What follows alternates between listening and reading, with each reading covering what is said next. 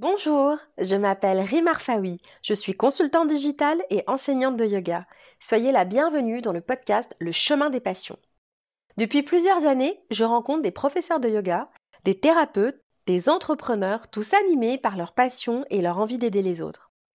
Chaque épisode vous permet de partir à la rencontre d'un nouvel expert dans son domaine. Aujourd'hui, nous allons parler d'un sujet que j'affectionne tout particulièrement. Il s'agit du yoga nidra, et nous allons en discuter avec Philippe Birgabel. Philippe découvre le yoga nidra lors de sa formation de yoga en Inde. Il a été tout de suite très réceptif à cette pratique et chamboulé même par l'état qu'elle procure. Il développe alors une curiosité presque enfantine au sujet de la pratique, l'état étant si particulier et pourtant si facilement accessible qu'il devait en savoir plus. Il enseigne le yoga nidra depuis maintenant dix ans et a publié le 8 septembre un livre qu'il a coécrit avec Luc Bieck aux éditions First, Yoga Nidra, se reposer, s'écouter et renaître. Dans ce nouvel épisode, vous allez partir à la découverte de cette merveilleuse pratique encore bien méconnue en France. Vous avez rendez-vous avec le Yoga Nidra.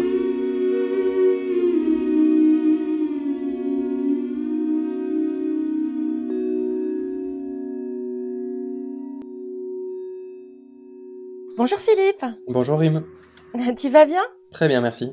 Je souhaite euh, vraiment euh, te remercier d'avoir accepté mon invitation et de prendre aussi ce temps d'échange pour parler d'un yoga qui est assez peu connu, qui, euh, à mon sens, mérite de l'être. Bah, je t'ai découvert surtout après ma formation de Nidra et j'ai commencé un peu à faire mes, mes propres recherches je trouve vraiment ton approche assez intéressante parce que voilà, il y a toujours le traditionnel qui est là et pourtant tu as vraiment ta, petite tête. J'avais très envie d'échanger avec toi, surtout à l'occasion de la sortie de ton livre. Tu nous parles un petit peu de toi, de ton parcours et puis de la manière dont le yoga est entré dans ta vie. Bah déjà, avec plaisir pour cette invitation. Je te remercie d'avoir pensé à moi pour, pour ce podcast. Euh, alors concrètement, euh, le yoga est rentré dans ma vie en, novembre 2008. Euh, ça a fait suite à un voyage que je faisais aux États-Unis, à Austin, au Texas. Je jouais à l'époque dans un groupe de musique qui s'appelait General Et notre chanteuse était enceinte. Donc j'ai choisi de prendre un petit temps, euh, un petit temps pour voyager et il se trouve que j'avais un ami qui était en échange à Houston et qui m'avait parlé d'Austin parce que Austin est, est connue comme étant euh, la capitale euh, mondiale des concerts live. Donc c'est une ville où il y a un, grand nombre de concerts par jour. Et lors de ce voyage, en fait, je faisais du couchsurfing et euh, je me suis retrouvé à faire du couchsurfing chez une femme qui s'appelle Maranda Pleasant, qui dirige beaucoup de magazines aux États-Unis, dont des magazines sur le yoga. Et un jour, sans, sans me prévenir, elle me dit accompagne-moi. Elle me, elle m'a pas dit où on allait et je me suis retrouvé dans un dans mon premier cours de yoga, donc qui était un cours d'Ashtanga yoga au niveau intermédiaire. Euh, j'ai eu du mal à, suivre. C'était complètement nouveau pour moi. J'avais pas du tout de, vision euh, de ce qu'était le yoga ou, quoi que ce soit lié au yoga. Et, euh, j'ai adoré l'état, d'être dans lequel je me suis ressenti à la fin, en dépit des difficultés que j'avais eues pendant la pratique. Mais lors de Shavasana, cette, sensation d'être un peu entre deux eaux m'a vraiment marqué. Et à partir de là, j'ai vraiment commencé à avoir une pratique régulière. Alors, d'abord aux États-Unis pendant un an, en démarrant surtout avec du hot yoga donc une variante de Bikram Yoga. Et de retour en France, euh, voilà, je me suis vraiment plongé euh, dans différents cours de yoga. Donc j'ai commencé par euh, du Hatha Vinyasa comme, comme beaucoup de monde. Et puis j'ai découvert le Yin Yoga à Big Apple Yoga par le biais d'une, enseignante qui s'appelle Joe Ishiguro, dont j'ai adoré les cours. Et j'étais dans une période de vie un petit peu difficile. Je dirais que voilà, j'ai senti qu'il y avait une nécessité pour moi de, de mieux comprendre ce que je faisais en yoga et j'ai décidé euh, de partir en Inde à Rishikesh pour faire une, formation initiale euh, en Hatha Vinyasa. Et c'est durant cette formation que j'ai découvert euh, donc plus particulièrement le yoga nidra par le biais d'un enseignant qui s'appelle Uttam Ghosh qui enseigne beaucoup en Thaïlande entre autres, euh, en Thaïlande et en Inde, euh, qui je crois vit toujours en Arabie Saoudite et qui m'a exposé le, tout premier cours de yoga nidra que j'ai fait était en fait le petit protocole qui s'appelle Antarmuna qui consiste à se connecter à des pensées, euh, les pensées les plus négatives que l'on a et les pensées les plus positives que l'on a. Et ça a été un, exercice très amusant pour moi parce que bah, toutes les pensées négatives que j'avais, euh, je me disais ah ça va, Philippe t'exagères, c'est pas c'est pas c'est pas si horrible. Et inversement, dans les pensées très positives, finalement, je, je me disais, ouais, ça va, c'est pas non plus, c'est pas la folie, pas de quoi se réjouir à ce point-là, etc. Et c'est vrai que la, la, manière dont je me suis senti après ce, cette, cette séance, ça a été vraiment particulier. Ça, je trouvais ça très mystérieux et c'est à partir de là où j'ai vraiment mis un pied pour de bon dans le yoga nidra à proprement dit si je resserre ta question autour en tout cas de comment le yoga nidra est rentré euh, dans ma vie. Donc ça, ça date vraiment de, de, ma formation initiale en 2012. Euh, et c'est vrai que depuis, euh, depuis lors, j'ai vraiment étudié. Ça m'a, ça m'a, ça m'a vraiment parlé. Puis bon, après il y a, il y a le parcours qui suit avec la rencontre de, de Uma Dinsmortuli du Yoga Nidra Network et, et pas mal d'autres personnes. Mais c'est vrai que voilà, le point de départ, c'est vraiment novembre 2008 avec la découverte du yoga par le biais de Maranda Plaisante. Mais c'est super parce que le fait qu'elle ne t'ait pas dit viens on va en cours de yoga, t'es parti absolument sans a priori, donc totalement ouvert. Aucune idée de quoi que ce soit, puis j'étais pas spécialement orienté euh, vers ce type de pratique euh, à l'époque. Euh, hormis le tennis et le foot, il n'y avait pas forcément grand chose de physique dans ma vie, donc ouais c'était c'était très amusant comme expérience. C'était un studio qui s'appelait Yoga Yoga euh, euh, dans la partie sud d'Austin, puisque bon, à Austin, il y a beaucoup de salles de concert, mais il y a aussi beaucoup, beaucoup de salles de yoga. Et c'est vrai que bah, après, euh, c'était un environnement très agréable aussi pour rencontrer des gens et pour, pour mieux se mettre en lien aussi avec l'expérience que j'avais là-bas. Donc ça a été un, bon point de départ. Et donc à partir de ce moment-là, tu disais donc que ta pratique devient régulière. Cette pratique, à ce moment-là, qu'est-ce qu'elle t'apporte dans ton quotidien? Qu'est-ce qui fait que cette pratique, euh, voilà, devient régulière, prend de plus en plus de place? Et quand aussi tu as fait ton teacher training, euh, parfois on a une approche qui est au départ de se dire, je voudrais juste approfondir mon rapport au yoga, et finalement, on finit par l'enseigner ou mmh. pas. Hein Mais dans ton cas, qu'est-ce qui t'a aussi amené à l'enseignement? Alors c'est assez simple. Euh, déjà, bon, la, la, pratique est devenue régulière parce que bah, euh, sans doute comme beaucoup de personnes, j'ai relevé un, mieux-être et surtout une connexion corps-esprit euh, dont je manquais cruellement parce que j'étais très très dans le mental. Euh, et c'est vrai que ça m'a vraiment permis de redescendre et de, vivre physiquement mes émotions. Je pense que c'est vraiment ça le point d'orgue. C'est le fait d'avoir une expérience concrète, tangible, de, sentir que les émotions ou mes réflexions n'étaient pas que dans le mental, mais bien, bien localisées dans le corps, puisque à travers certaines séances de yoga, je sentais des choses partir ou venir à moi. Donc, je, très très naturellement, c'est devenu quelque chose qui est, qui est, devenu assez régulier. Après, il y a régularité et régularité. Euh, comme je le dis souvent, je pense que c'est important de faire la distinction entre euh, avoir une fréquence élevée de pratique et, euh, et plutôt le fait que la pratique demeure toujours un rituel et qu'on ait une vraie qualité d'écoute à ce qui se passe. Euh, je dirais que voilà, moi j'ai pas forcément une pratique euh, hyper régulière, encore moins depuis que je suis papa, mais en revanche, à chaque fois que je, je me retrouve à faire du yoga, il y il y a une vraie qualité d'écoute qui est là. Et alors, ça, parle de présence là, en fait, ça veut dire que on peut pratiquer tous les jours, mettre dans de l'automatisme, et là, ça n'a pas du tout les mêmes bénéfices que lorsqu'on pratique peut-être trois fois ou deux fois par semaine, mais qu'on est totalement présent à soi. Oui, même, j'ai envie de dire même moins, hein, c'est-à-dire que ça, ça peut être une fréquence moindre, mais où effectivement on est vraiment présent à ce qui se passe et on, on arrive à, à, se connecter à ce que le yoga peut apporter. De mon point de vue, la pratique du yoga, c'est essentiellement une pratique qui nous permet de nous voir un petit peu différemment de, de la manière dont on se perçoit au quotidien euh, par l'expérience d'un mouvement, d'un regard, du souffle et qui, qui crée quelque chose de, de, ouais, de, une perception de soi un petit peu différente, comme si on pouvait sortir de son corps et, percevoir des choses nouvelles dans notre, dans notre posture, dans notre représentation de notre corps, et surtout, je dirais aussi dans cette capacité à ce qu'à un moment le mental euh, se calme et, et puisse y avoir des idées. Et c'est là où le yoga nidra, pour moi, euh, vient prendre une place toute particulière parce que euh, on n'a pas l'aspect postural en jeu, mais c'est un état de disponibilité qui est intense et qui permet du coup d'être vraiment en lien à ce qui, ce qui préexiste à nos pensées d'une certaine manière. J'aime bien comparer le yoga nidra avec le geste d'écriture. Souvent, quand on écrit, finalement, le geste euh, devient devance notre pensée. Et en yoga nidra, pour moi, c'est un petit peu la même chose qui se passe, c'est-à-dire qu'on s'allonge. Euh, on sait déjà ce qui va se passer, puisque, pour rappel, la pratique du yoga nidra est une pratique d'anticipation. On n'est pas censé avoir nécessairement quelque chose de nouveau à chaque fois, de nouvelles méthodes, de nouveaux mots, de nouveaux trajets. Et c'est justement parce qu'on sait ce qui va être dit qu'on peut être dans un état de disponibilité et l'entendre différemment. Euh, pour ma part, j'ai pratiqué pendant un an et demi stricto sensu le même enregistrement et j'entendais à chaque fois des choses différentes. Donc c'est une pratique aussi qui pour moi est extrêmement intéressante et, vient remettre en question euh, la question de la répétition. Euh, souvent, on, on, envisage la répétition comme quelque chose d'ennuyeux, alors qu'en réalité, on a besoin de rituels, de choses répétées pour pouvoir plus facilement rentrer ouais, dans, dans, une écoute. Euh, enfin, le corps est, relativement feignant et euh, le corps fonctionne mieux quand il a des rendez-vous à, des heures fixes. manger à, heure fixe, dormir à peu près aux mêmes horaires permet, permet ouais, une meilleure perception de soi, un meilleur vécu. Donc c'est vrai que souvent c'est c'est quand même pas mal. Après, pour répondre à la question, qu'est-ce qui fait que je me suis retrouvé à l'enseigner bah, Très simplement, déjà, auparavant, Donc quand j'étais musicien, je finançais mes tournées, heu, grâce aux enveloppes de cours en français langue étrangère que je donnais en entreprise. Donc, heu, avant d'enseigner le yoga, j'étais déjà dans une forme d'enseignement, alors autre, hein, puisque c'était, la langue française aux étrangers. Mais, heu, il y avait déjà cette portée vers, bah, vers l'intérêt de la pédagogie et de la transmission et en fait, très naturellement, dès que j'ai commencé à enseigner, ça a super bien répondu. Et puis un homme qui enseigne en musique, il y avait déjà tout de suite une, une coloration très nette puisque le choix d'enseigner le yoga est aussi venu, heu, de la volonté de maintenir une pratique, heu, musicale alors que j'étais en train, entre parenthèses, de de clôturer mon parcours de musicien.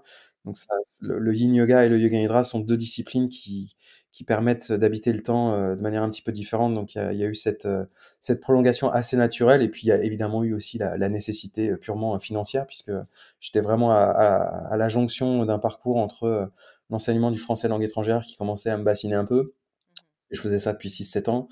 Heu, le le les tournées de musique qui étaient passionnantes, mais où je gagnais pas suffisamment ma vie et puis le le yoga où tout simplement ça répondait tellement bien, heu, comme, heu, voilà, comme chacun peut peut le sentir, quand on est au bon endroit au bon moment au bon moment dans la vie, ça répond bien à tous les niveaux donc tant en termes de de de d'argent que d'énergie, que de de sensation d'être, de se sentir bien donc c'est vrai qu'il Ouais, c'est fluide. ouais, Ouais, voilà, c'était fluide. Tu as commencé par, du hatha, du vinyasa, ensuite effectivement tu as découvert le nidra pendant ton teacher training. Et tu quand même une affection particulière en tout cas pour le yin et le nidra. Est-ce que c'est quelque chose qui tu as choisi, qui s'est imposé à toi ou qui s'est fait assez naturellement ou parce que tu es un peu spécialisé là-dedans quand même? Oui, alors c'est c'est-à-dire que par rapport à peut-être d'autres enseignants ou formateurs, heu heu, je suis pas dispersé pour dessous. Moi, c'est-à-dire vraiment ce que j'enseigne, c'est, le yin, le nidra et de manière un petit peu transversale, tout ce qui est lié, au domaine de la voix et conjointement avec ma collègue, Fiona Aït-Bounou, qui est vraiment une, une personne que j'adore et avec qui je travaille régulièrement.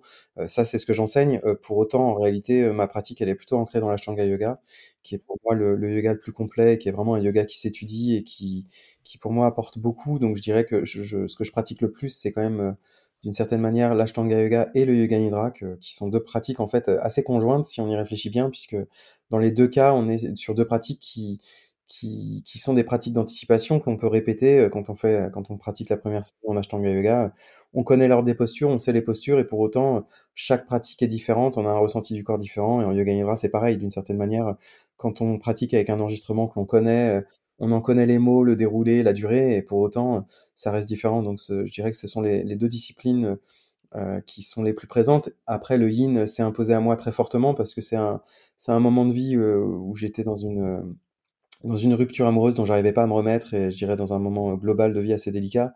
Heu et le yin m'a vraiment tellement apporté que ça c'est devenu, heu, très fort pour moi et puis je pense que je j'en ai eu une compréhension, heu, très nette, notamment grâce à la formation que j'ai effectuée avec Bernie Clark, qui est vraiment, un excellent pédagogue et c'est vrai que malheureusement, heu, en yin yoga, il y a beaucoup il y a vraiment à boire et à manger. C'est-à-dire qu'il y a malheureusement, heu, beaucoup d'enseignants qui se proclament être enseignants de yin yoga, qui en réalité font, du yoga restauratif ou du yoga doux, mais où ils ne sont pas sur, heu, la fenêtre de tir que l'on recherche en yin yoga, à savoir, heu, l'exploration des limites du corps, du confort, de l'inconfort qui implique, heu, des temps de posture relativement longs ou en tout cas beaucoup plus longs que ce qu'on peut, parfois voir dans pas mal de cours. Et c'est vrai que, bah, je dirais que de par le l'endroit dans lequel je me trouvais dans ma vie à ce moment-là, heu, le yin a pris une place très forte et ça m'a passionné et ça continue à me passionner de transmettre ça parce que je pense qu'il y a un enjeu, heu, très fort sur cette question, heu, du confort dans nos vies et comment parfois on peut, se limiter et rester dans des zones de confort qui en réalité nous fragilisent et inversement parfois être dans un rapport trop dur à soi et aller toujours trop dans l'inconfort et je je trouve que cette pratique, permet vraiment d'explorer et se réconcilier avec, l'idée de quand est-ce qu'il faut être agi actif, agir et quand est-ce qu'à l'inverse on peut se permettre, heu, de prendre un temps de recul et être plus à plus passif. C'est vrai que le yin, voilà, dans l'enseignement, j'adore vraiment transmettre le yin, le nidra et tout ce qui est lié à la voix. Après pour ma pratique personnelle, j'ai envie de dire d'une certaine manière, la natation ou le tennis, ont ont une place tout aussi importante pour moi que les pratiques, de toute façon, heu, la pratique du yoga ou les pratiques, heu, physiques de manière générale, il est hyper important d'arriver à avoir, des pratiques qui vont solliciter le système nerveux, d'une certaine manière et puis, d'une autre manière, donc de toujours jouer sur, le système sympathique et parasympathique. De toute évidence, pour moi, on peut faire trop enfin, souvent la question m'est posée: «Est-ce qu'on peut faire trop d'Yin Yoga et de Yoga Nidra?» la réponse est bien évidemment oui, puisque c'est important de pouvoir contrebalancer ce type d'énergie. Heu, c'est-à-dire que ce qu'on observe souvent, c'est justement dans des cours d'Ashtanga Yoga, on voit beaucoup de gens, trop dynamiques, trop perfectionnistes, qui sont trop dans le détail et qui feraient bien d'aller faire du Yin Yoga et du Yoga Nidra et inversement, parfois des personnes en Yin ou en Nidra qui sont un petit peu trop, heu, chamallows, heu, tranquilles, avec une énergie basse, qui ferait bien de se botter un peu le les fesses et d'aller faire des choses plus dynamiques. Alors après là, je te fais le parallèle Ouais, ouais, j'en j'entends bien et puis de toute façon, c'est comme d'habitude, hein, c'est trouver l'équilibre, en fait. C'est ça, ces disciplines a priori, heu, à nouveau, on peut remplacer, heu, l'Ashtanga Yoga par un sport, heu, dynamique et heu, le Yin ou Nidra par, de la couture ou de la broderie, ça sera très bien aussi comme pratique, plus, plus Yin. Mais l'idée effectivement, souvent on est très enthousiaste par rapport à un style de yoga et puis on s'enferme dans une dans une pratique. Or, heu, la réalité est que, ben, heu, la vie est ainsi faite qu'on n'a pas toujours les mêmes besoins au même moment de la vie, au même moment, heu, de l'année, enfin c'est pour moi, tout ça, c'est un grand panel de pratiques où il s'agit toujours c'est toujours la même question, c'est, d'être en capacité de s'écouter et d'aller vers ce qui est juste sur le moment. C'est-à-dire qu'on peut être, à un moment, on peut avoir besoin d'Ashtanga Yoga un peu non-stop, puis, heu, se rendre compte qu'en réalité, heu, ce qui ce qui serait bon pour soi, c'est de faire un petit peu plus de Yin à ce moment-là ou de Nidra et et c'est vrai que pour revenir sur le cœur de notre sujet qui est le Yoga Nidra heu, dans ton podcast, ce qui est super avec le Yoga Nidra, c'est que, bah, c'est quand même une pratique qui est relativement courte, hein, puisqu'elle peut être aussi brève que 10-15 minutes, comme elle peut prendre des formes, heu, plus longues, heu, 30-45, heu, 45 minutes, voire 1 heure. Mais c'est vraiment une pratique qu'on peut placer très facilement dans sa journée, heu, qui nécessite pas, d'habits particuliers, qui nécessite pas, de beaucoup de matériel, qui nécessite pas d'être fait en collectif, sur, dans un lieu précis. Donc, c'est vrai que ça donne beaucoup de souplesse pour arriver à se donner, des temps morts ou des temps où on on peut s'écouter, quoi.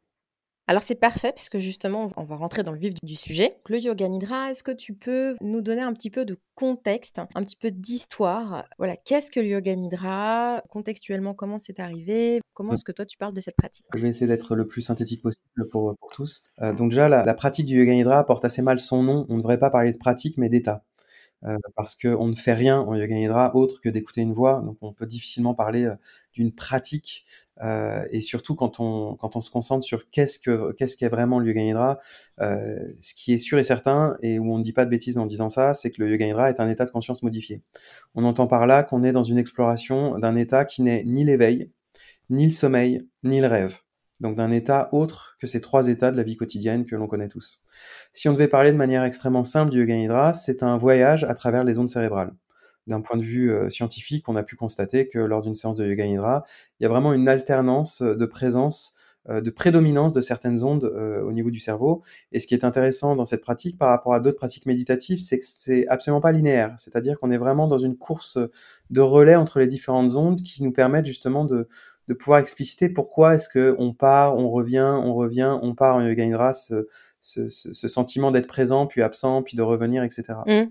Oui, c'est d'un ça. point de vue, heu, plus, heu, proche de des des traditions du yoga, on pourrait dire que le Yoga Nidra est un voyage à travers les différents corps, qui existent, selon les les principes du yoga, donc les différentes koshas et que c'est un voyage de la terre vers le ciel. Si on veut préciser et toujours être dans quelque chose de, je dirais, prosaïque, heu, la pratique du Yoga Nidra, c'est une pratique, heu, de dissociation, c'est-à-dire que l'on donne beaucoup d'indications pour que le corps physique soit localisé à un endroit précis, que le corps puisse être rassuré et se détendre, pour permettre plus facilement à l'esprit de voyager et de faire des expériences. Donc on est vraiment dans une pratique, heu, je dirais, qui vient travailler, l'idée de la dualité corps-esprit et heu, qui vient générer, heu, par son dispositif puisque, heu, il y a pas de posture à accomplir, on est sur, quelque chose qui n'est pas, difficile à faire puisqu'on peut simplement s'allonger sur le dos en Shavasana ou prendre une posture de yoga restauratif et où il n'y a plus qu'à écouter une voix. Donc il y a quelque chose de très, très simple dans le dispositif qui rend cette pratique, accessible à beaucoup de monde. Mais mais voilà, vraiment clairement, le Yoga Nidra, c'est un état de conscience modifié. On on entend trop souvent parler de cette pratique comme le yoga du sommeil, alors que très clairement, quand on étudie les textes, c'est, heu, le yoga de l'éveil et non du sommeil. Donc heu, c'est souvent quelque chose qui est qui est un peu dommageable pour la pratique. Heu, de la même manière que je suis, très, très las, heu, de de lire sans cesse, une séance de Yoga Nidra correspondrait à 4 heures de sommeil, c'est absolument pas vrai, ni scientifiquement, ni, symboliquement du reste. Mais c'est une pratique extrêmement, précieuse parce qu'effectivement, heu, elle nous permet vraiment de nous mettre en lien, je vais dire ça comme ça, mais sur, ce qui préexiste en nous et sur, euh, sur nos désirs. Donc c'est, vraiment une, une pratique de connexion à soi qui est, qui, est très, qui est très puissante et qui est très belle parce que très simple. C'est une véritable pratique de bienvenue et qui en réalité est, est, vraiment euh, extrêmement simple puisqu'elle se réfère toujours aux éléments qui composent le monde et, et finalement, euh, quelle que soit la culture de la personne qui pratique, le lieu où elle habite, euh, son expérience de la vie, sa position sociale, son âge, c'est vraiment extrêmement accessible. Euh, si je pouvais faire une comparaison d'une certaine manière, euh, ça, a la même, ça a les mêmes qualités que la musique, c'est-à-dire qu'on n'a pas besoin euh, de connaître le solfège, de connaître comment fonctionne la musique ou de connaître même la langue de la chanson pour être touché. On peut entendre une, un morceau de musique africaine et se mettre à pleurer parce que ça nous parle, ou de musique scandinave, qui est un style de musique que j'écoute beaucoup, et où clairement, euh, voilà, on a, on sait pas ce qui se passe, mais ça nous touche, quoi. Et c'est un petit peu cette même qualité, cette, cette même qualité-là, cette même universalité euh, que le yoga nidra porte euh, en, en son sein. Parfois, des personnes vont pratiquer entre midi et deux pour avoir un mmh petit coup de boost ou qui n'arrivent pas à dormir et qui vont se servir justement d'un audio de nidra pour s'endormir. Oui. Et je me souviens que tu disais que c'était une pratique intelligente qui s'adaptait justement aux besoins des personnes. Tout à fait. On, se réfère souvent au terme euh, adaptogène euh, quand on parle du nidra, c'est-à-dire qu'une même pratique, donc supposons une, pratique X, Y ou Z enregistrée en fonction du moment euh, à laquelle vous la pratiquez, va vous apporter un besoin qui correspond au besoin du moment. C'est-à-dire qu'avec une même pratique, on peut obtenir un petit coup de boost, comme tu viens de le dire, au milieu de journée. Peut-être que cette même pratique, hein, sans qu'elle change d'un iota, va permettre de plus facilement s'endormir. C'est-à-dire que l'idée est que cette euh, pratique puisse répondre aux besoins du moment de la personne, et c'est en cela qu'elle est intelligente, c'est que dans sa structure et dans son fonctionnement, elle a toujours pour but de relâcher le système nerveux et permettre qu'il y ait un, afflux d'infos et je dirais un afflux d'énergie, que ça soit une énergie plutôt pour s'endormir, que ça soit une énergie pour pouvoir poursuivre euh, sa journée. Euh, pour te faire part d'un exemple personnel, euh, quand j'enseignais le, le, français langue étrangère, j'avais des très longues journées. Et pour moi, je pratiquais très souvent entre 15 et 16 parce que c'était un, temps où je pouvais m'enfermer dans une salle et où j'avais une pause entre deux cours. Et clairement, mon usage du yoga nidra à cette époque était d'avoir un petit coup de boost pour terminer mes journées. Mais je pouvais me servir de la même pratique, puisque comme je te le disais, j'ai pratiqué avec le même enregistrement pendant un, an et demi, dans d'autres circonstances pour pouvoir plus facilement m'endormir, ou à l'inverse, pour euh, me réveiller, puisqu'il n'est pas rare aussi d'avoir des pratiquants qui euh, pratiquent le yoga nidra dès le réveil. Donc c'est vrai que c'est d'ailleurs euh, saisissant et très étonnant de se dire qu'avec une même pratique, on puisse avoir des effets aussi différents, mais ça vient très simplement répondre aux besoins du moment parce que la structure de la pratique a été pensée pour cela. Alors pendant un an et demi, le même, euh, le même audio, ça a été ton cas d'étude. Tout à fait. Bah, c'est-à-dire qu'avec le même enregistrement que je connaissais vraiment par cœur, hein, à 13 minutes 14, il y avait un chien qui aboyait, euh, ça ne change rien. C'est-à-dire que c'est pas parce qu'on connaît. D'ailleurs, c'est toujours ce même sujet sur la question de la répétition. On peut très bien faire un cours euh, de hatha ou de vinyasa qui est le même pendant un mois, euh, et souvent, la seule personne qui a peur de s'ennuyer, c'est l'enseignant, parce que les élèves viennent avec une journée complètement différente. Donc même s'ils connaissent le contenu du cours, ils vont en avoir un vécu complètement différent en fonction de l'état dans lequel ils sont, euh, dans l'état physique, émotionnel. Il est bien évident que si on a passé une journée avec des mauvaises nouvelles, on n'est pas du tout dans, la même, dans le même ressenti du corps et du mental euh, que si on a été dans une journée très joyeuse. Bah, c'est exactement pareil. Euh, c'est ce qui est fascinant avec cette pratique. La pratique ne change pas, mais nous, on change autour de cette pratique. Euh, ce pourquoi, à nouveau, j'ai une affection particulière pour l'Ashtanga Yoga et le Yoga Nidra qui, qui ont cette qualité d'être dans la répétition pour nous permettre justement de, de plus facilement sentir les petites différences qui existent en nous. Là où un cours de vinyasa qui change sans cesse, finalement, ne nous permet pas d'anticiper et de percevoir euh, avec autant de précision euh, ce qui se passe en nous. Mais effectivement, la pratique du Yoga Nidra, pour revenir, rebondir sur le mot contextualiser la pratique, ce qui est intéressant, c'est que la pratique du Yoga Nidra, on en trouve des traces euh, depuis de très très longues années euh, à, travers différentes époques, différents textes, mais le Yoga Nidra puise sa source dans les premières traces dans la poésie épique indienne, euh, avec toujours bah, l'idée euh, du, monde qui sans cesse euh, se détruit et se renouvelle, et où le, le Yoga Nidra initialement est, est, en fait une allégorie du Big Bang, est une allégorie de la création du monde et du vide. Euh, donc on est évidemment, euh, quand on voit le mot Nidra dans les textes à l'époque, on est sur l'idée euh, que, le, que Nidra symbolise en fait l'émergence du monde et son sommeil. plus tard dans les textes, on commence à parler non plus d'une allégorie entre la création et le vide, mais quelque chose qui tend plus vers un, un, état de conscience qui serait ni du sommeil, ni de l'éveil, ni de la veille, ni du rêve. Enfin, c'est une pratique qui dans les textes se définit pas vraiment, mais à nouveau, ce ne sont que des traces.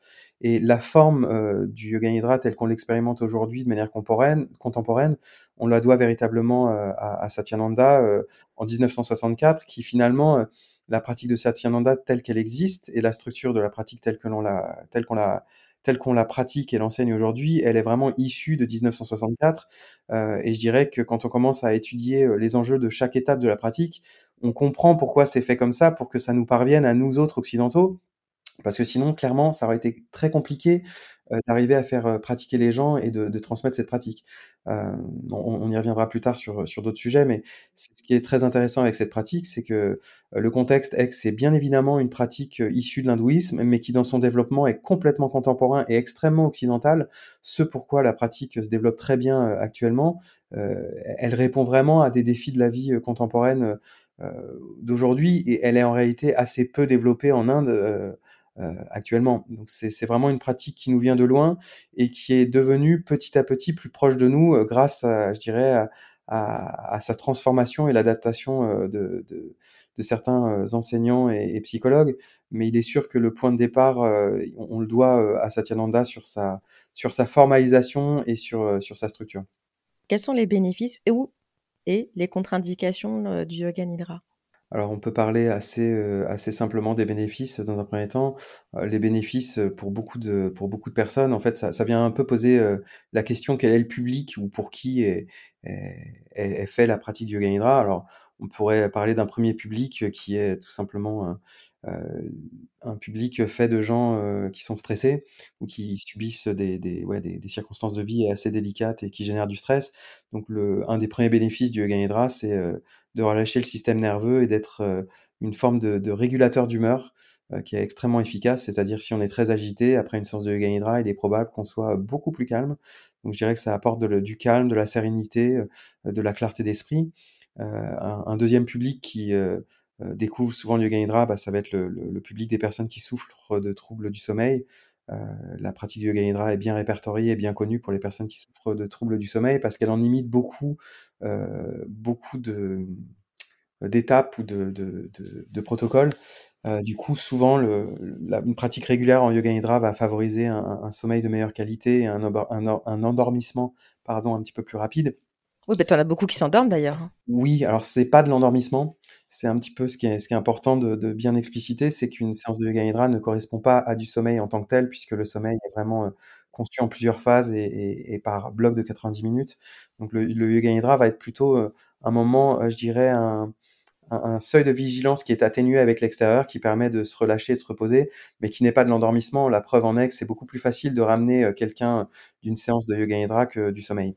C'est vrai. Généralement beaucoup plus simple. Le troisième public qu'on peut relever qui pratique le yoga nidra, ça va souvent être dans un cadre hospitalier pour la gestion de la douleur. Donc aujourd'hui, il faut savoir qu'il y a beaucoup d'infirmiers et d'anesthésistes qui se forment en yoga nidra ou qui ont une connaissance du yoga nidra pour justement, je dirais, calmer une patientèle qui serait un petit peu stressée à l'idée d'une opération et ou post post opération gérer un petit peu plus facilement la douleur. Il y, a, pas mal de protocoles qui vont dans ce sens.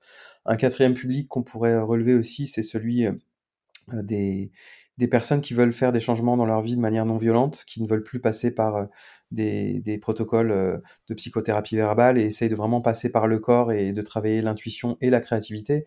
Et ici, quand j'emploie le mot créativité, je l'emploie vraiment au sens large. Il n'y a pas besoin d'être un écrivain ou un musicien pour travailler sa créativité. Ça peut vraiment être dans un cadre beaucoup plus large. et puis ensuite, je dirais qu'il y a aussi très simplement un public, donc le public initial, pour travailler un petit peu la question de la spiritualité ou de l'éveil à soi, de mieux se connaître. Et peut-être encore un dernier public qui serait bah, tout simplement le public qui aime euh, ne rien faire de manière euh, un petit peu ludique avec l'idée de suivre un chemin, une voie et, et que c'est bien. Se laisser porter, quoi. Ouais.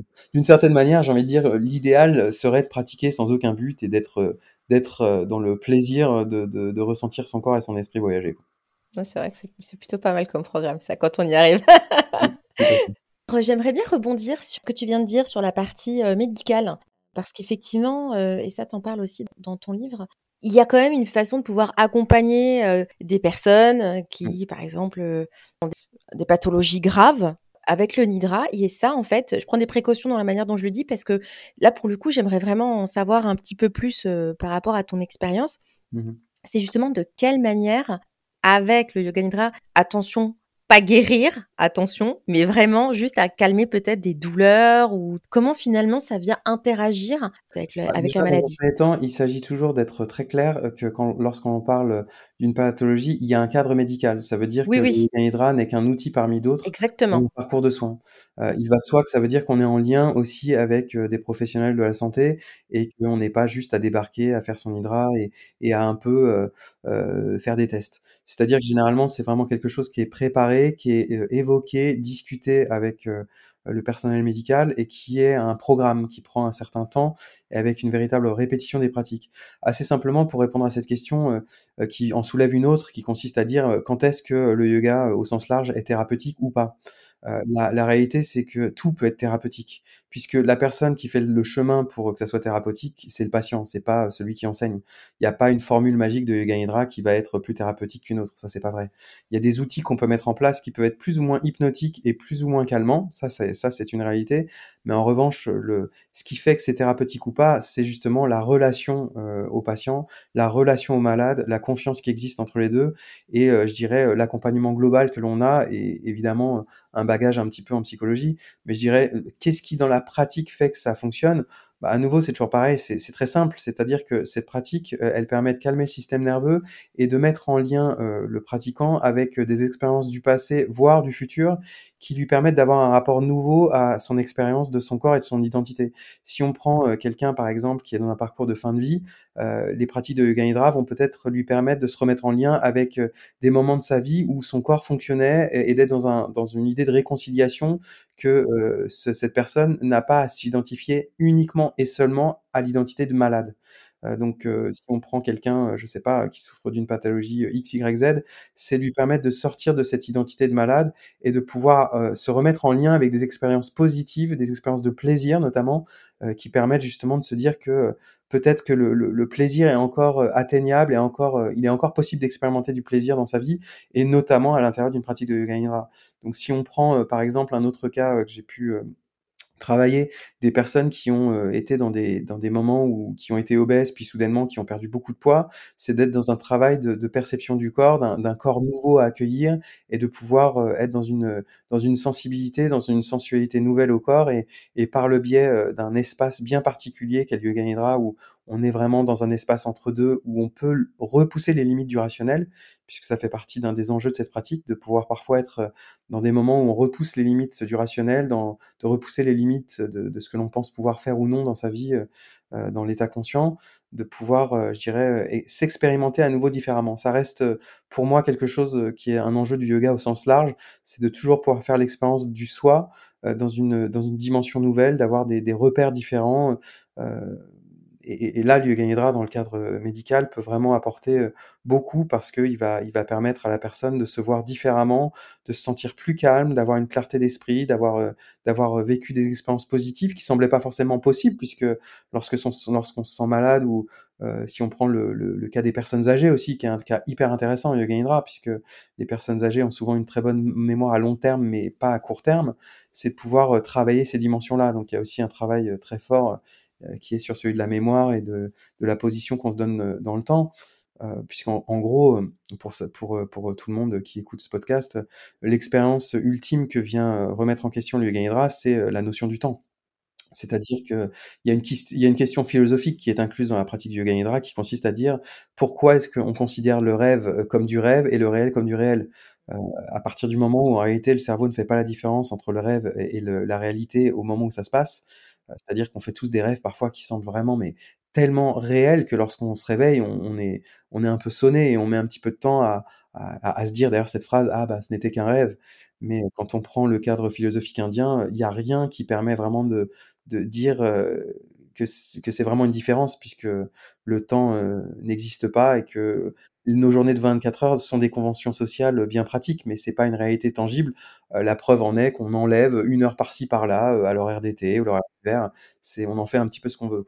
Donc en tout cas, pour, resserrer ma réponse, dans le cadre médical, comment ça se passe? Bah, généralement, il y a quand même, un vrai parcours de soins qui est, évoqué, discuté avec du personnel, médical et où on peut vraiment, je dirais, avoir des objectifs, hein, avec la pratique, de peut-être, voilà, calmer, un patient agité ou essayer de de relier, heu, la de reconnecter la personne avec des expériences de vie, heu, agréables et quand le corps est malade, de pouvoir, créer d'ailleurs, il y a des protocoles qui existent vraiment dans ce sens où on fait rencontrer le corps malade avec le corps sain et et ils se parlent littéralement. Donc c'est des choses qui sont qui peuvent être très précieuses parce que, heu, à nouveau, on est dans un cadre où on on accepte de repousser les limites du rationnel parce que le le je dirais le protocole, j'emploie le mot protocole pour, Oui. pour rester dans le domaine médical, en yoga nidra peut induire vraiment une une rencontre entre 2 entre 2 corps parce qu'on est dans cet état de dissociation. C'est-à-dire que l'esprit voyage, le corps est rassuré d'être à un endroit, mais il est OK d'expérimenter, d'autres sensations ou de revisiter des sensations à la lumière,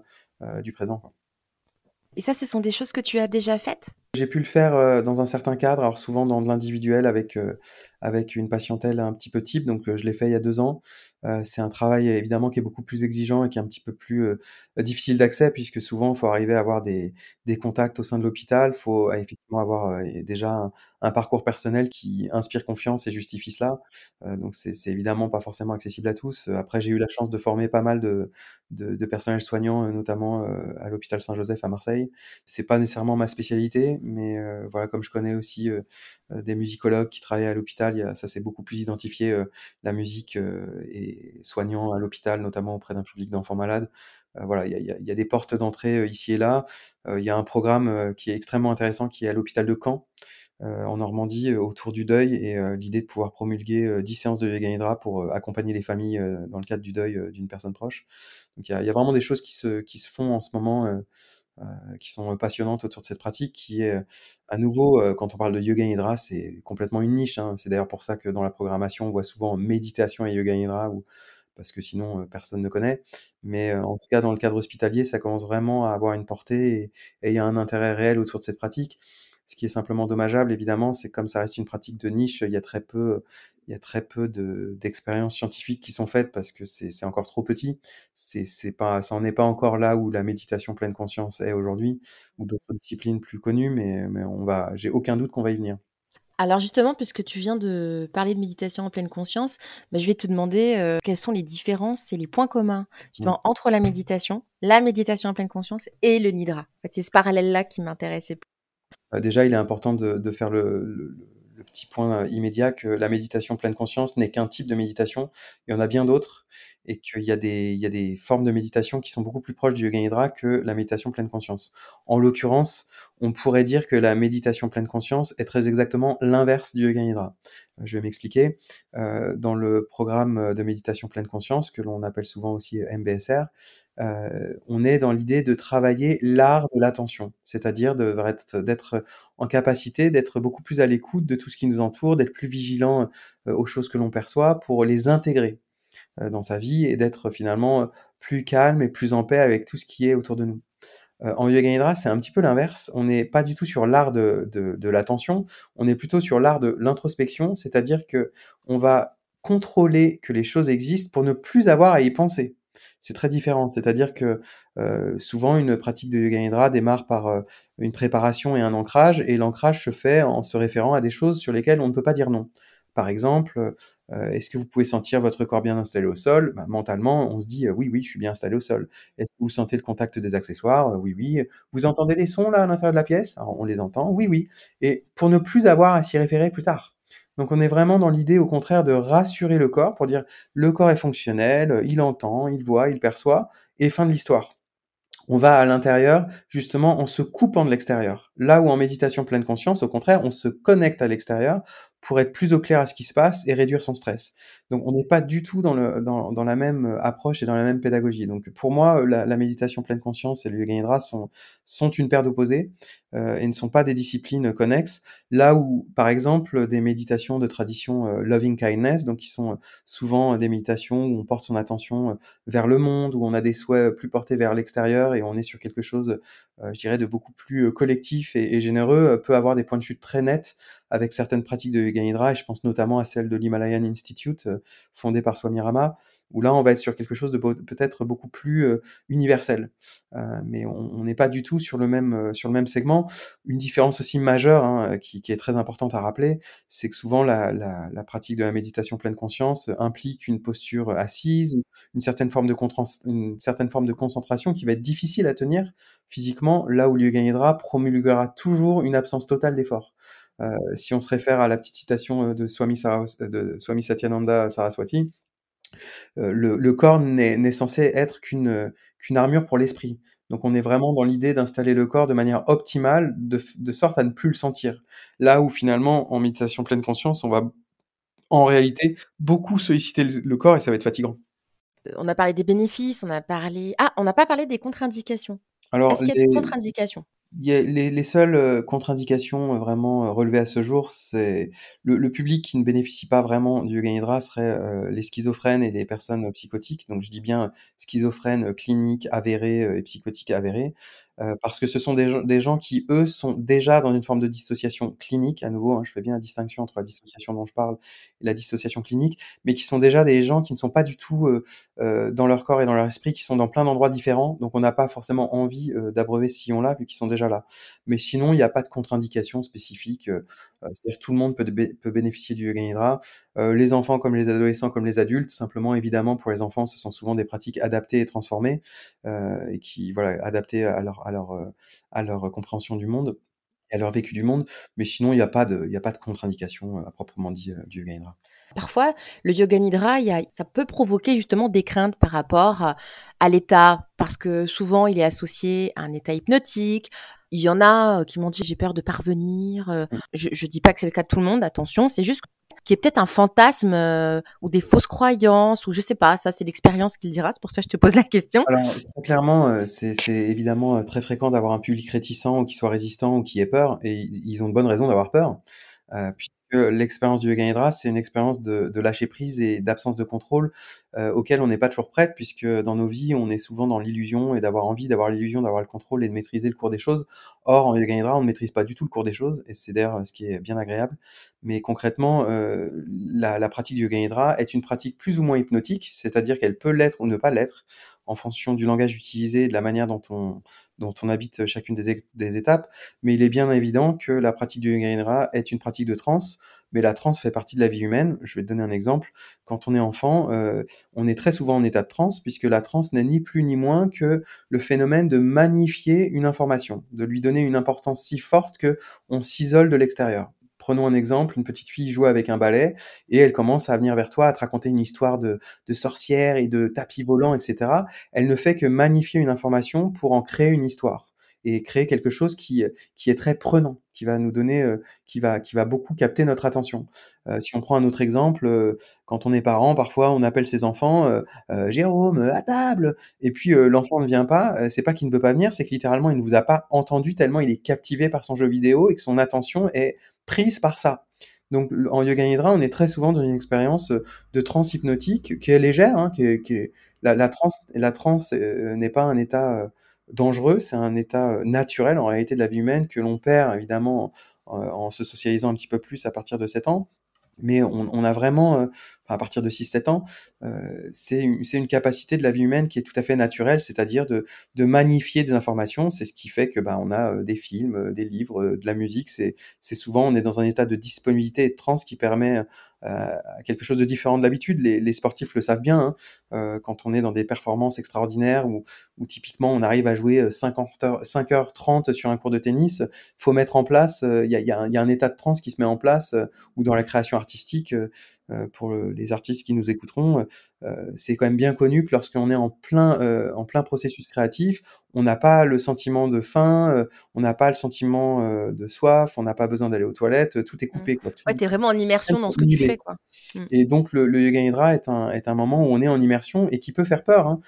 Je je je ne cesse de le répéter, la pratique du yoga n'est pas une pratique de bien-être, la pratique du yoga est une pratique d'expansion de conscience. L'expansion de conscience, c'est pas confortable. Donc si on n'est pas prêt effectivement à à avoir des des des expériences où qui sont différentes de celles du quotidien, bah, il est bien naturel, heu, parfois de pouvoir avoir un peu peur de ça. En revanche, on revient toujours d'un yoga nidra, heu heu, depuis 10 ans que j'enseigne, j'ai jamais eu, de gens, qui ne sont pas revenus. On peut avoir des difficultés à revenir, notamment quand on suit un traitement médicamenteux. Ça, c'est arrivé, que ça prenne, un peu plus de temps, que tout le monde soit parti, qu'il faille rester 5 minutes avec la personne, mais ça se passe très bien et à nouveau, ce sont des choses tout à fait naturelles.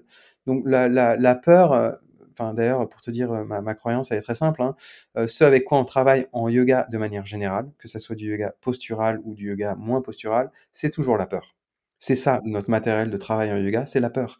La peur de se blesser, la peur d'être mal représenté, la peur, heu, de paraître, incapable de faire les choses, la peur d'être, moins fort moins fort, moins que les autres, la peur de pas avoir les mêmes expériences, la peur de pas comprendre ce que dit l'enseignant, enfin bref, c'est toujours la peur le sujet. Donc c'est là où justement, comme la pratique du yoga nidra est une pratique, heu, de bienvenue et de sécurité, elle vient vraiment travailler en profondeur cette question-là. La possibilité de se sentir, heu, accepté dans sa fragilité, dans sa vulnérabilité, de pouvoir se sentir bien, de se sentir à l'aise. C'est quand même une une pratique qui promeut, heu, le le le confort quoi, le le sentiment de confort, de pouvoir se mettre bien, de recevoir des des des cadeaux, des informations sans avoir à lutter, sans être, sans cesse dans l'action, sans cesse à devoir contrôler le cours des choses. Parce que la réalité la réalité, heu, je ça ça fait souvent rire les gens quand je le dis en formation, mais bon, la réalité, c'est qu'on sait même pas quand est-ce qu'on va mourir et on n'a pas choisi son prénom. Donc autant dire qu'on n'a pas le contrôle de grand chose. Donc à partir de à partir du moment où on est en paix, qu'en fait, la l'expérience de la vie, c'est on est, on meurt et on sait pas quand, le reste devient un petit peu plus, facile. Dit comme ça, oui. Mais l'expérience du yoga nidra peut évidemment, heu, peut être extrêmement agréable, mais comme elle peut être, très difficile parce qu'effectivement, à l'intérieur d'une pratique du yoga nidra, on peut avoir des perceptions, de douleur, on peut revenir sur des souvenirs, sur lesquels on n'a pas envie de revenir, ça ça peut être très inconfortable et en même temps, ça a une vraie vertu parce qu'on revit ça dans un cadre qui est très sécurisant et où on a une toujours des rappels, d'indications qui nous ramènent à notre corps ici, maintenant, qui est posé, qui est tranquille et où il se passe rien, quoi. Donc c'est extrêmement agréable, mais je je trouve que c'est très important de de d'accueillir, heu, cette parole de de de crainte ou de peur des participants parce qu'il y a effectivement, elle est réelle, hein. Je peux je vais te donner un exemple qui m'est arrivé. Heu, une fois, j'ai donné un un une séance de yoga nidra, heu, à un groupe de personnes parmi lequel il y avait quelqu'un qui avait vraiment des très hautes responsabilités, qui était extrêmement, heu, stressée, une femme suisse et pour qui qui n'a jamais la possibilité de se relâcher, de se détendre, de se reposer et qui, pour elle, a vécu ça comme une expérience très mortuaire parce qu'elle était absente, elle entendait qu'il y avait une voix qui parlait, mais elle arrivait pas à entendre les mots, ça la perturbait, heu, c'était, heu, c'était flippant pour elle. Puis il y a eu un long moment où elle entendait plus, elle est revenue. Enfin, quand on n'est pas du tout familier, à ça, il y a de quoi avoir peur, effectivement. Donc souvent, à nouveau, comme le yoga nidra est une pratique de niche, quand on en parle entre nous, c'est un peu un entre-soi. Mais si on remet ça, dans le commun des mortels, finalement, pouvoir partir de soi, sur commande, en 20 minutes, c'est quand même très bizarre. Dans la vie quotidienne, on a l'habitude d'aller se coucher et de se réveiller et de pas se poser la question: «Où est-ce que j'étais entre, heu, 22:30 et 7:00?» Donc on se dit. «Ouais, c'est la vie humaine, c'est ça s'appelle le sommeil», mais de pouvoir reproduire cet état d'absence, heu et je dis sur commande parce que, heu, on se sert d'un enregistrement et et petit à petit, bah, ça ça tendance plus on pratique, plus ça marche. C'est quand même très étonnant de pouvoir partir de soi et de pouvoir revenir. C'est pas un truc, normal de la vie quotidienne, évidemment. Bah, c'est quand même très extraordinaire de de de de vivre une, heu, un état qui n'est ni la conscience habituelle, où on traite les informations, heu, où on se déplace dans l'espace et cetera, où on prend des décisions, ni, heu, le sommeil profond, puisque, bah, on voit bien qu'il y a quand même une différence, ça dure moins longtemps, c'est pas les mêmes sensations physiques, ni mentales et on voit bien non plus que c'est pas du rêve. Donc c'est quand même très spécial, hein. Heu, on on est tous exposés à l'éveil, le sommeil, le rêve, ça on en a tous, une approche très tôt dans nos vies, mais une approche où on est un peu entre 2, heu, où on entend, la voix, mais on n'entend pas les mots, on est là, mais pas là et puis si en plus on refait l'enregistrement, on sait on entend, on sait bien qu'on est parti à tel ou tel moment de l'enregistrement, c'est quand même très particulier. De manière rapide, efficace, facile et en plus sans rien faire. C'est autant dire qu'à nouveau, c'est une des problématiques, si le yoga nidra est un est un peu une pratique de niche, heu, va vendre un cours où tu fais rien, tu écoutes une voix, quoi. Venez dans un espace, allongez-vous, mettez une couverture, écoutez-moi et il se passera rien. Bon, bah, c'est pas simple. Est-ce que tu peux nous parler de l'état hypnagogique? Alors l'état hypnagogique est un petit peu ce ce dont j'étais en train de vous parler. Heu, il y a 2 états, heu, de la vie humaine, que l'on connaît à un moment précis qui est celui de la sieste. Heu, quand, heu, donc essayez de vous représenter, heu, lorsque vous êtes en train de partir, dans une sieste, il y a une partie de vous qui est en train d'aller dans un autre espace-temps, qui n'est plus soumis aux cognitions du réel. C'est-à-dire, la position dans laquelle vous êtes sur votre lit, les couleurs, la chambre et cetera. Vous êtes en train de partir de ça pour aller dans un espace de repos ou de rêve et votre conscience, elle continue, finalement à à interpréter ce qui est en train de se passer avec vos cognitions du réel, c'est-à-dire votre position, dans l'espace, les couleurs, la chambre et on a l'état hypnopompique qui est l'inverse, qui est celui du réveil de la sieste où vous étiez en train de rêver et vous êtes en train de revenir dans le réel, mais votre mental, il continue à garder plutôt, heu, la main sur ce qui était de l'ordre du rêve. Donc vous essayez de réinterpréter, heu, le monde, donc en ouvrant les yeux, vous réinterprétez le monde, la chambre où vous êtes, votre position, mais avec le contenu, du rêve. Donc c'est une petite fenêtre de tir où on est très subjectif. Et c'est typiquement donc l'état hypnagogique et l'état hypnopompique sont des petites fenêtres de temps, heu, où le on peut repousser les limites du rationnel et être dans un état où on on est assez suggestible à ce qui va être dit ou à ce qui est fait. C'est pour ça qu'à nouveau les rêves sont très intéressants parce que souvent d'un rêve, on va garder, heu, un petit quelque chose, une trace qui va nous orienter pour le reste de la journée et nous orienter aussi sur ce qui se passe en nous, en fait, sur peut-être des craintes, des envies, des désirs et c'est quelque chose qu'on connaît souvent, heu, dans la sieste. Malheureusement, souvent à la vie adulte, on a trop peu de temps pour faire la sieste ou tout simplement ça sort un petit peu de notre vie. Mais donc je répète, ce sont 2 états qui se ressemblent mais qui sont, heu, pas exactement similaires. Donc l'état où on est en train de partir dans la sieste et on essaye de garder, heu, notre connexion au monde avec le réel, avec les éléments qu'il y a dans le réel, donc heu, notre position dans l'espace, heu, les couleurs, les odeurs, heu, la pièce où on se trouve et on a, l'état inverse lorsqu'on sort de la sieste, qui d'ailleurs peut se manifester parfois par un filet de bave ou une sensation d'avoir bavé, d'être un peu, dans le pâté et où finalement on essaie de reprendre place dans le réel, mais avec les cognitions du rêve, c'est-à-dire, tout ce qui s'est passé dans le rêve.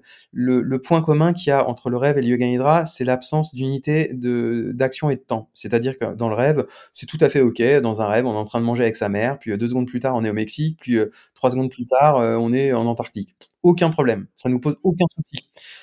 Et en yoga nidra, c'est un peu pareil, c'est-à-dire qu'on peut vous demander de visualiser quelque chose, mais en fait, vous visualisez complètement autre chose, puisque le cerveau est ainsi fait qu'il fait des associations concrètes ou abstraites. Et il y a aucune, unité de temps et d'action. Et ça nous pose pas de problème. Et c'est le fait de pouvoir passer du temps dans ces états, où on est vraiment dans un entre-deux qui qui, j'ai envie de dire, permettent, heu, peut-être d'obtenir des bénéfices plus particuliers en yoga nidra. Donc si je devais, heu, resserrer le tir, finalement ce que l'on «cherche» entre guillemets, hein, en yoga nidra, puisqu'en réalité on ne cherche rien, mais si on cherchait quelque chose, c'est de passer, heu, s de passer du temps dans cette petite fenêtre de tir, dans l'état hypnagogique ou l'état hypnopompique, pour avoir des expériences qui nous rapprochent, de qui on est et d'avoir un petit peu plus d'infos sur ce qui se passe en nous. J'aimerais bien qu'on se parle un petit peu de ton livre et donc je voulais savoir comment ce projet, heu, est né? Alors le projet du livre, heu, est né, heu, grâce à Isabelle Delalleux, qui est, heu, écrivaine et journaliste, qui est une pratiquante, de Yin Yoga au studio Yoga Pop Bordeaux que je gère et c'est vrai que c'est lié à Isabelle parce qu'elle m'a fait rencontrer Luc Biec, donc qui est écrivain, avec qui donc j'ai coécrit ce livre, hein, puisque ce n'est pas que mon livre, c'est le livre coécrit avec Luc. Tout simplement, le le projet, il est né un peu en 2 temps parce que j'avais pour projet initial de traduire le livre de Richard Miller, Yoga Nidra: The Meditative Art of Yoga. Le problème, c'est que c'était très compliqué, heu, d'avoir l'acquisition des droits et qui avec les Américains, c'est toujours un peu compliqué pour tout ce qui est, heu, transfert de droits pour les livres. Et puis comme, heu, Richard Miller a été aussi, impliqué dans pas mal de de choses pas très positives, je me suis dit que c'était pas la peine. Et puis c'est à ce moment-là où un peu, sous l'impulsion, d'Isabelle et Luc, et de Uma aussi du Yoga Nidra Network, qui m'ont un peu incité à me dire: «Mais pourquoi tu écrirais pas ton propre livre?» et comme c'était aussi une demande très forte des stagiaires que j'avais en formation d'avoir, heu, de la littérature en français en Yoga Nidra et qu'il y en avait pas beaucoup ou en tout cas pas beaucoup de qualité et non dogmatique, je me suis dit: «Bon bah allez, heu, allons-y» et c'est vraiment, Luc qui a vraiment fait le travail, qui fait que le le livre est publié aujourd'hui aux éditions First, puisqu'il avait lui-même publié son livre précédent, Manager comme un yogi là-bas. Donc je dirais que c'est quand même un le le le projet est grandement, heu, né, heu, grâce à Isabelle et Luc. Ah bah super, bah félicitations, hein. Merci. Heu, dans ce livre justement, tu as pas mal de témoignages.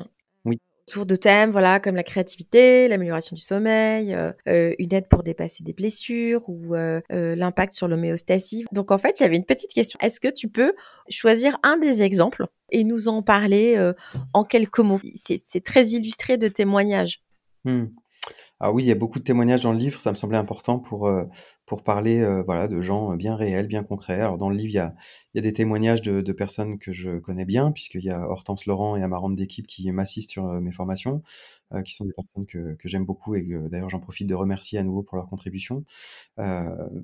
bah, par exemple, si on prend Hortense, donc qui, est, qui, est, qui fait de la peinture dans sa vie, qui est, qui est peintre, qui fait d'ailleurs des très jolis yoga nidra en utilisant bien ses compétences de peintre, euh, bah, par exemple, Hortense parle pas mal comment on peut éveiller la créativité par des petits jeux de l'esprit par le biais du yoga nidra et assez clairement, je dirais, il y, a des, il y a des types de yoga nidra qui vont vraiment nous faire jouer et nous faire travailler notamment sur les paires d'opposés pour arriver à, générer quelque chose de nouveau, euh, puisque pour parler un petit peu technique, euh, l'étape des paires d'opposés en yoga nidra ont vraiment pour vocation de nous faire repousser les limites du rationnel et nous faire faire des choses impossibles, ou voir parfois, euh, et c'est le cas parfois dans certains yoga nidra d'Hortense, on peut ne pas comprendre une indication. Et en fait, c'est très intéressant de ne pas comprendre parce que ça nous oblige à aller ailleurs et à créer quelque chose en réponse.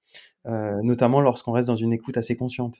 Donc il y a pas mal de, pratiques de yoga nidra où d'une certaine manière, lorsqu'on se sent un petit peu euh, stagné dans sa vie, alors que ça soit dans la vie au quotidien ou stagné sur un projet artistique, hein, euh, vous écrivez un livre et puis vous n'arrivez pas à trouver la suite, il y a des pratiques de yoga nidra un petit peu orientées qui vont vraiment permettre d'arriver à trouver l'élément suivant en, en sortant des choses très intellectuelles et, de la réflexion pour aller vraiment sur des choses symboliques. Donc on va beaucoup travailler sur des formes, des images, des couleurs, des choses où on vous fait aller d'un point A à un point B, qui fait qu'à un moment euh, euh, la conscience c'est pas son langage et elle va elle va vous quitter pour laisser euh, un petit peu plus de place à l'inconscient et qui lui est très sensible aux symboles et un petit peu comme dans le rêve, les rêves vont nous donner des informations, bah, c'est un petit peu pareil. C'est-à-dire que la pratique du yoga nidra va pouvoir vraiment éveiller un petit peu ça.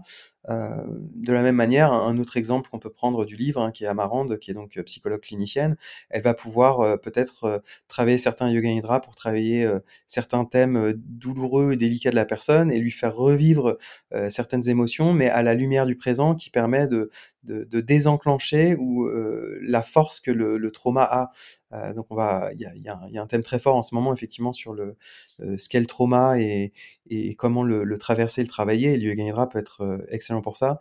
J'en profite d'ailleurs pour dire qu'il y a une, formation qui est lancée par le Yoga Pop sur le sujet, qui connaît un très grand succès, qui s'appelle le, Trauma Sensitive Yoga, qui est une formation que le Yoga Pop porte par le biais de la psychologue Maria Karimov-Zwineberg, qui est basée à Agen, qui est d'origine néerlandaise et qui est vraiment une, formation qui traite de ça, qu'est-ce que le trauma, comment on peut le travailler en yoga, avec certaines pratiques de Hatha Yoga et de Yoga Nidra.